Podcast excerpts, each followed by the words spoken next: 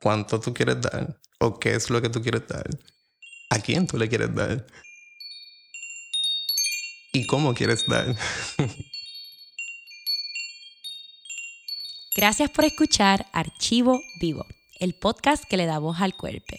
Te habla Camil y ahora estamos en conversación con el artista interdisciplinario Félix Rodríguez Rosa. ¿Cómo habitas tu cuerpo? Félix nos invita a preguntarnos esto y pensar en nuestro cuerpo como primera herramienta. He estado pensando mucho en esta pregunta. Me he dado cuenta que hay partes de mi cuerpo tensas y hay una presión que me pongo a mí misma. Por ejemplo, yo tenía la expectativa de que este podcast iba a salir todas las semanas, porque así son la mayoría de los podcasts. Pero mi cuerpo se enfermó. Me dio el cuco, la COVID. Mi cuerpo, mi herramienta, mi voz no estaban listas para sentarse aquí. El descanso me llamó y gracias a mi comunidad me sentí en confianza de pausar y de quitarme la presión de producir. En este tiempo observé que la naturaleza se mueve en muchos pasos y ritmos. ¿Por qué tengo la expectativa de que mi ritmo siempre sea de producción? El mango no siempre da frutos. Pero sí, quiero que ustedes que me oyen no se sientan abandonados. Me siento mejor, estoy aquí, regresando poco a poco al movimiento y a mi capacidad pulmonar. Espero que disfruten de este episodio y puedan reflexionar sobre cualquiera de las muchas preguntas que Félix hace en esta entrevista. Comencé preguntando cómo llegó a ser artista y proveedor de servicios de salud. Yo empecé a estudiar fotografía reconociendo que le tenía miedo al medio. Como de pequeño eh, me causaba terror ver como fotos familiares porque me preguntaba por qué se congelaba el tiempo y qué pasaba con esa gente que estaba plasmada en una imagen. Eh, igual reconociendo ese miedo, eh, pensaba que tenía la posibilidad de hacer todo desde el arte. Pues porque es algo mucho más allá de ver por un agujero y hacer un clic. Mucho más con lente. Ajá. Eh, así que creo que desde por ahí es que me interesa como lo interdisciplinario. Y segundo, como reconocer que mi cuerpo es mi primera herramienta. Así que no es solamente el ojo, es mucho más complejo que mirar y clic otra vez. Eh, lo de la salud llegó mucho tiempo después y llegó por un diagnóstico en particular. Eh, surgió la oportunidad de cubrir una plaza temporalmente y luego surgió eh, otra plaza en el espacio clínico y pues desde ahí llevo seis años. Eh, por ahí va. Por ahí va la cosa. Y, y, hablando del cuerpo, vamos a entrar más en eso que hablaste del... Em, algo que también mencionas mucho es como que el arte desde la cotidianidad y me da un poco de curiosidad qué significa eso para ti este y, y cómo el cuerpo se... Bueno, el cuerpo lo tenemos todos los días, así que... sí, es esa misma cosa como de reconocer mi cuerpo como primera herramienta. Eh, y en lo cotidiano está como toda esa ricura y todos esos ingredientitos que hacen que la vida sea más placentera, así que por ahí estamos conectados y seguimos haciendo. Eh, por ahí. Por ahí la cosa. ¿Y te acuerdas cuáles son como que tus primeras memorias del, del movimiento, de como quizás hasta el movimiento somático y, y como crear en conciencia que este cuerpo es una herramienta? Pues en el 2010 me dieron una beca en la UPI eh, para utilizar eh, los talleres de fotografía análoga. Eh, pero ese año comenzó la huelga, así que no había ni estudio ni universidad y empecé a hacer trabajo en el espacio público. comencé con un proyecto que se llama Flores para el Muerto. escogí una tumba al y le daba mantenimiento en cada visita entregaba flores y empecé a hacer como una investigación de quién era el difunto. Wow. Por ahí de nuevo, la interdisciplinariedad. Eh, sí. Y creo que desde ahí comencé a trabajar como con unos temas muy particulares, que era como, era peatón, trabajaba en la UPB en Viejo San Juan, así que todo lo hacía caminando, por elección. Eh, ¿Y por qué elegiste ser peatón?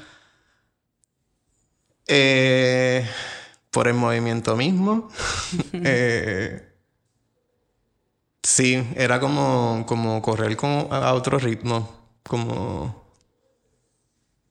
Yo soy bien puestoso. Las mañanas son bien difíciles. Eh, así que eso me obligaba como a mantener un ritmo que me hiciera como ajustarme a las responsabilidades. Eh, que igual eso era como una manera como de, sí, como de crear disciplina, tal vez. Eh, Entonces estábamos hablando, ¿verdad? De, de, ese momento en el 2010, este, que empezaste a hacer este proyecto. Eh, y, hablando de las memorias del movimiento, ¿verdad? Como eso te digo, estaba, estabas caminando en las calles, estaba... Eh, sí, de pronto también como empecé otro proyecto que era como adentrarme en espacios abandonados y dibujar mi silueta con lo que encontraba, con los materiales que encontraba en el espacio. Eh, y me centré como en esos dos proyectos particulares, como... Uno era como de casi ritualesco, como de limpieza y entregar flores. El otro era como buscar maneras de irrumpir o adentrarme en un espacio que no me pertenece y ver qué encuentro. Que también era una manera como de, de abandonar la rutina y el que hacer diario para dedicarme a otra cosa.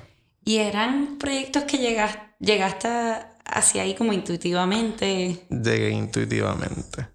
Y llegué como, como pensando en unos temas particulares, que era como espacio, cuerpo, memoria. Eh, ¿Qué sale de ahí? ¿Qué sale de ahí? que también era como, quizás como medio introspectivo tal vez, porque también me obligaba como a mirarme y entenderme en relación a un espacio que no es mío. Mm. Eh, y por ahí, de nuevo. Eh, Sí, me parece como...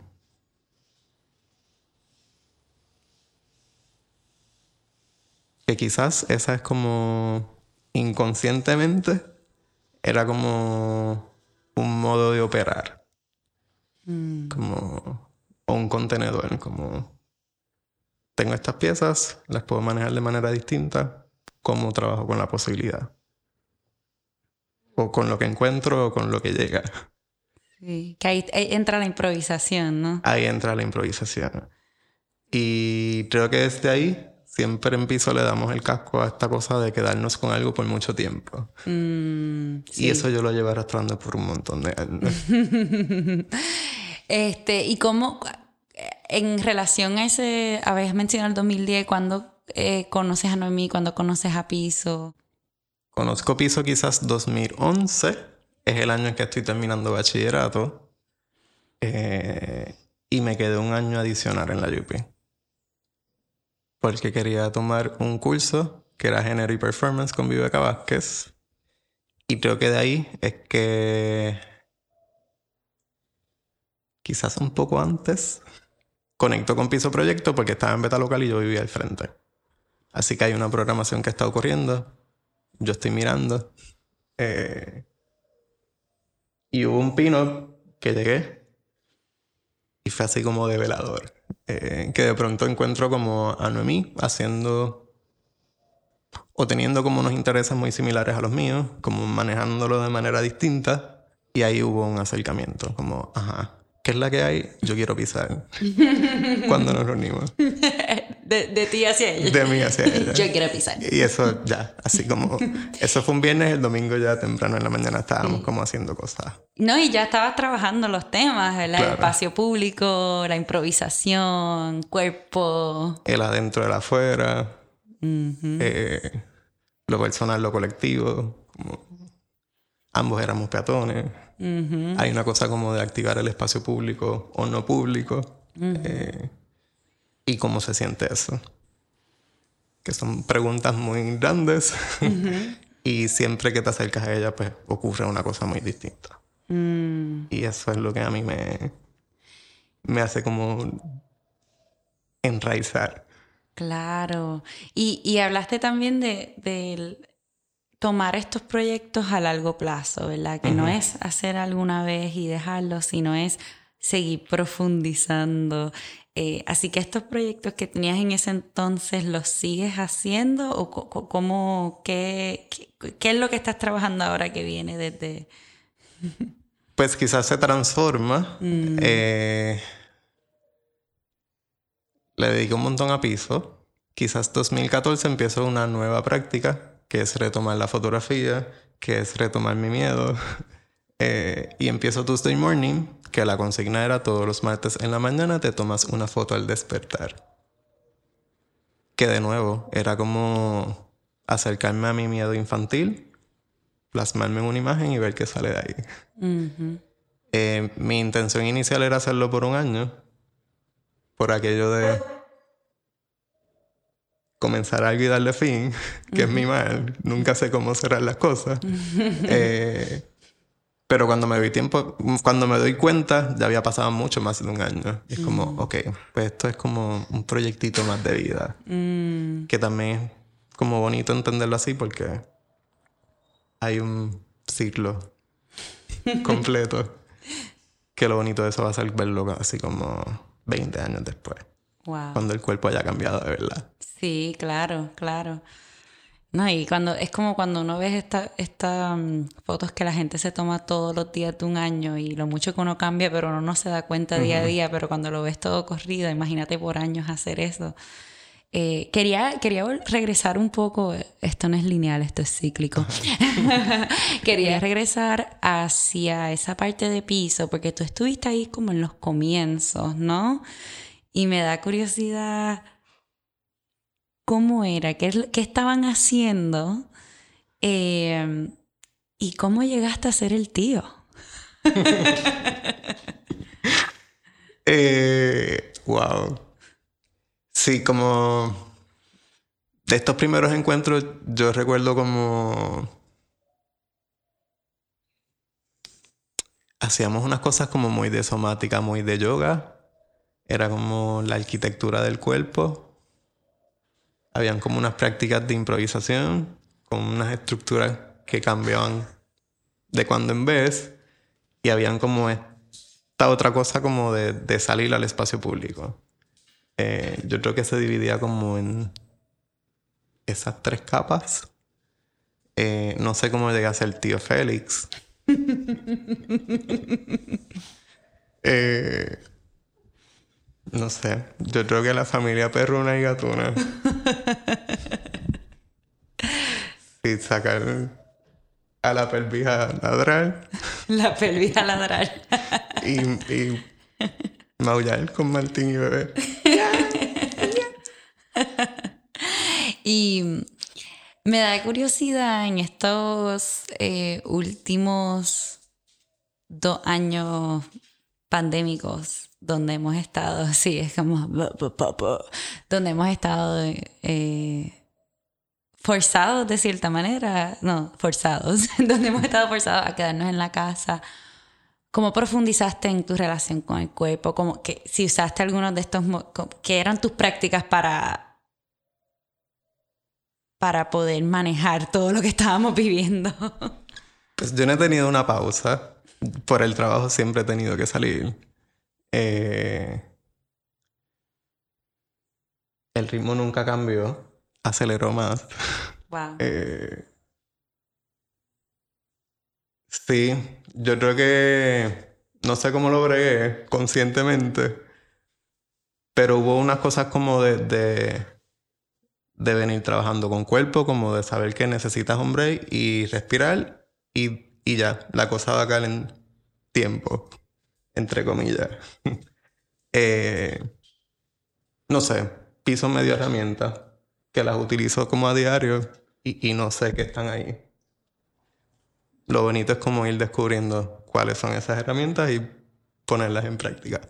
So, no pudiste, tú no tuviste una pausa porque eres, eh, ¿verdad? Ofreces servicios de salud, así que era lo opuesto, como que estuviste, tuviste que trabajar más.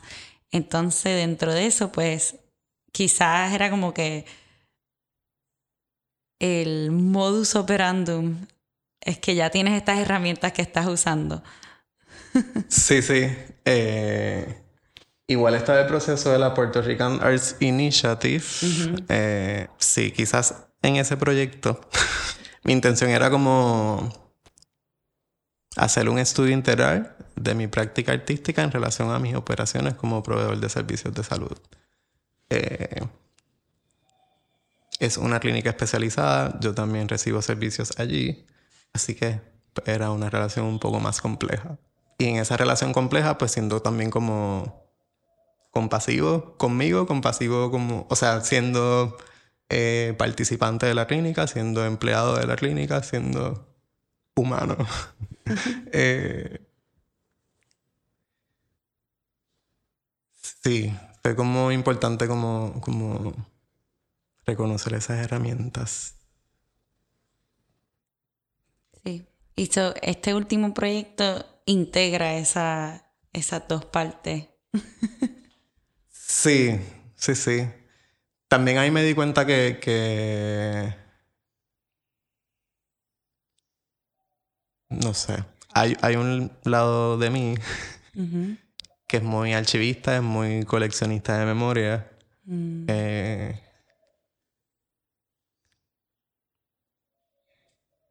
y cuán abierto puedo ser con eso, cuánto quiero compartir de ahí. Como mm, estos dos años me ayudaron como a establecer unos límites. Sí. Eh, sí. Sí, como que pensar en, en la intimidad y lo que uno puede, ¿verdad? Y lo que uno comparte entre sus círculos y cuánto se abre. A mí la pandemia me hizo ver que no, no quiero compartir con tanta gente como compartía antes. y fue como ese, ese momento para llamar toda mi energía y después poco a poco ir. Sí, sí. Y, a nivel de producción, ¿cuánto tú quieres dar? ¿O qué es lo que tú quieres dar? ¿A quién tú le quieres dar? ¿Y cómo quieres dar? Respiración profunda para pensar en estas preguntas. cuánto quiere dar, a quién le quiere dar y cómo le quiere dar. ok, terminamos. con eso. Este, wow. Y todavía estoy ahí como que es que son preguntas bien como suenan sencillas, pero en realidad son bien profundas. Ajá. Eh, yo creo que especialmente el cómo. Eh, a veces pensamos mucho en, el qué, pero cómo.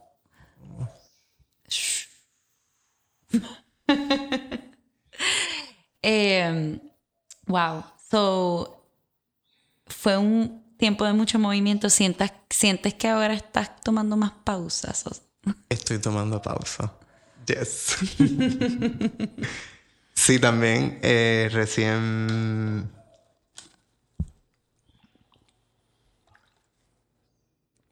Como esto es cíclico y no es lineal, podemos volver para atrás.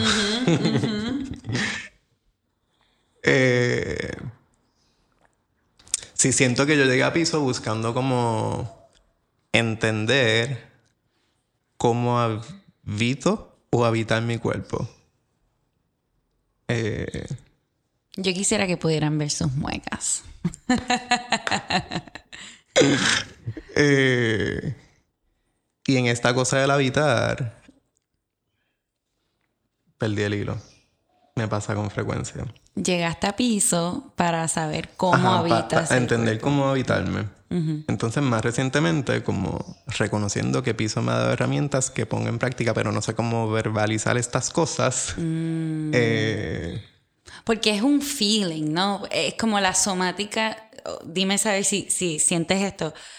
Para mí, el movimiento somático, que es, es como una conciencia de la información que tiene el cuerpo o la cuerpa no es algo que se puede explicar, se tiene que sentir. ¿Crees que es por eso? Posiblemente. Sí, sí. Eh, ajá, la experiencia siempre es importante. Y cómo te sientes en esas cosas que haces como a diario. Así que más recientemente eh, me matriculé en un teacher training de yoga. Quizás cómo va a profundizar en esa misma pregunta de cómo me habito. Eh, centrarme en la respiración me da mucha ansiedad. No, sé cómo habitar esa cosa que ya habito por mucho tiempo y que, que si no lo hago, pues, boom, me caí, no existo. Eh, y ha sido como una machaca también. O sea, son 10 años de piso, son 10 años de hacer ejercicios de conciencia y de estar aquí en el ahora. Así que, que ya, en efecto, sí hay una conciencia del cuerpo. Pero, de nuevo, ¿cómo lo hago? ¿Cómo me habito? Eh, ¿Crees que puedes contestar eso? No. es como se hace. Sí, sí. Eh, sí, es como...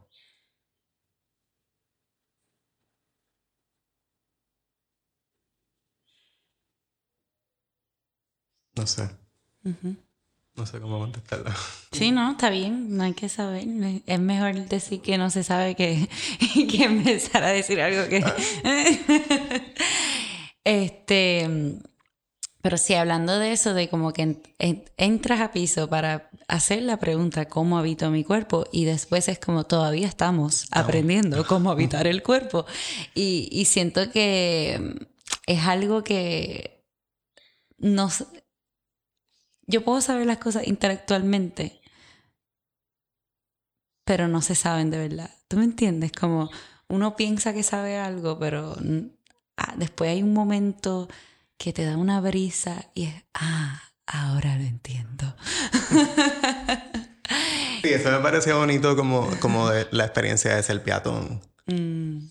Que de pronto estás en la ama y te encuentras con alguien que no conoces y se te derrumba el cuento que llevas en la cabeza. En menos nada. Como, la vida no es esta cosa que yo me estoy imaginando. esto también es vida. Como... Sí. Sí, que en cualquier momento puede pasar. Eh, y siento que el ser peatón te abre a más momentos de sorpresas. Sí, sí. Y a la toma de decisiones inmediatas, instantáneas. Como... Sí, hay que agilizar como la respuesta inmediata. ¿Y si te pregunto qué para ti es el piso? Boom. ¿Qué es el piso? Estamos, para que sepan, estamos sentadas en el piso. Eh, tío Félix nos dejó grabar desde su casa. Huele a pino. sí, el piso es como esa agilidad como de tomar decisiones al momento de estar aquí y ahora.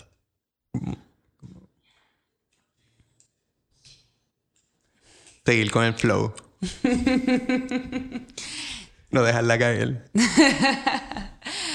wow, el piso como presencia y como corriente. Eso es lo que escucho. Como, como energía que se mueve. Como energía que se mueve. Y como una cosa que cambia. Así, en menos nada. Sin darte cuenta. Sí. Wow.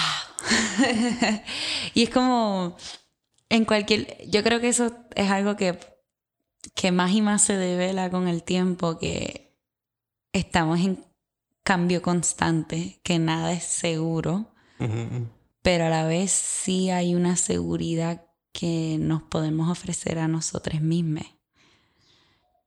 Sí, eso es una cosa como de intención, tal vez. ¿Y cómo cultivamos eso? Es otra pregunta. Eh, Hoy estamos con más preguntas que respuestas. Es, para zumbar preguntas esto, ¿no? Saquen sus su diarios. wow. Eh, ¿Cuáles son algunos de los cuestionamientos que te haces aquí y ahora en el día de hoy? sí, para mí como esa pregunta de cómo me habito es como yo creo que para mí es como el motor diario. como. Sí. Quizás como. En las cuatro preguntas que te haría Chopra en, en la meditación, pues le añadí esa quinta. ¿Cómo me habito? Quiero como disectar esa pregunta un poco. So, está el cómo que no es tanto algo que hago, sino para mí es como, y puede abundar, cómo es el proceso. O sea, el cómo tiene que ver más con el proceso que con, el producto. Entonces, me habito, me encuerpo. Ahí habito, para mí, habitar habla de seguridad de, cómo me doy esa seguridad propia. ¿Cómo tú lo ves? sí, me gusta esta cosa como de la seguridad propia. Eh, uy. Eh... Sí, si hablo como de mi cuerpo como primera herramienta, pues mi cuerpo también es mi primera casa.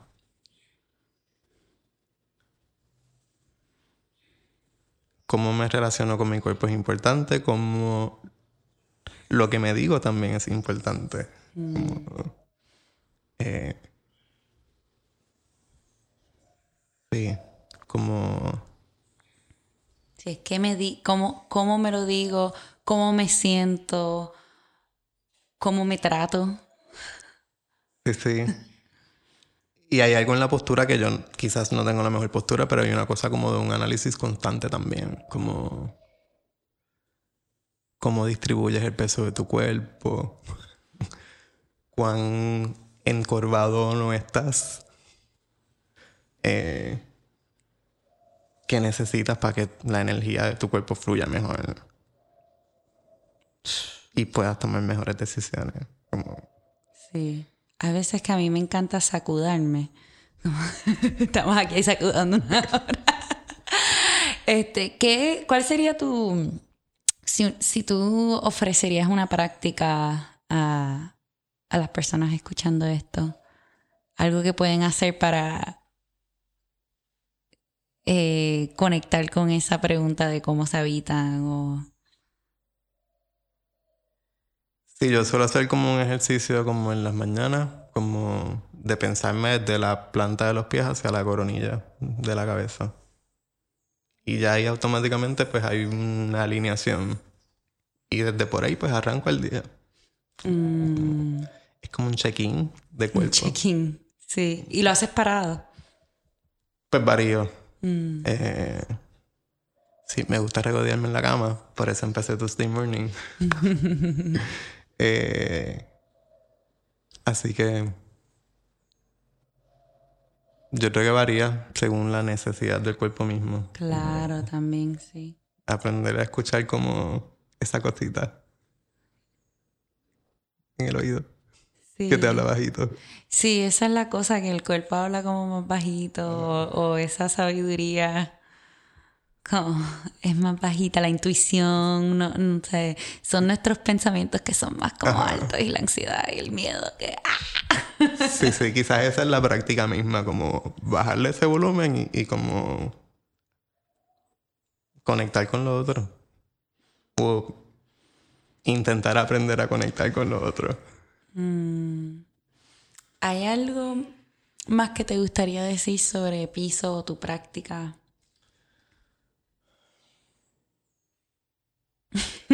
si no está bien. sí, no, no sé. Siéntelo. mira, ahora mismo te estamos enviando unas energías. Toma una respiración y siéntelo. Eso es lo otro que Félix quiere compartir hoy. Siéntelo. Siéntelo. Gracias, Félix. ¿Hay, como si alguien quiere estar en contacto contigo, donde pueden encontrarte? En, eh, eh, sí. Félix Rodríguez Rosa en Facebook, Ferodro, F-E-R-O-D-R-O en Instagram. Y ahí puedes encontrar los Tuesday Mornings. Tuesday Morning está ahí. Gracias, Félix. Gracias. Gracias, Félix, por compartir todos estos cuestionamientos y permitirnos espacio en tu hogar, casa, Caribe. Y gracias a ti por escucharnos. Te invito a que nos envíe un mensaje a archivo.vivo en Instagram o a somos Te invito a que nos envíe un mensaje a archivo.vivo en Instagram o somos arroba y nos diga cómo habitas tu cuerpo. Archivo Vivo es una producción de Piso Proyecto y 9 millones posible por una subvención del María Fond. En el próximo episodio estaremos hablando con Edrimael Delgado Reyes sobre los orígenes de la laboratoria Laborivogue y la educación de la liberación. Les espero entonces.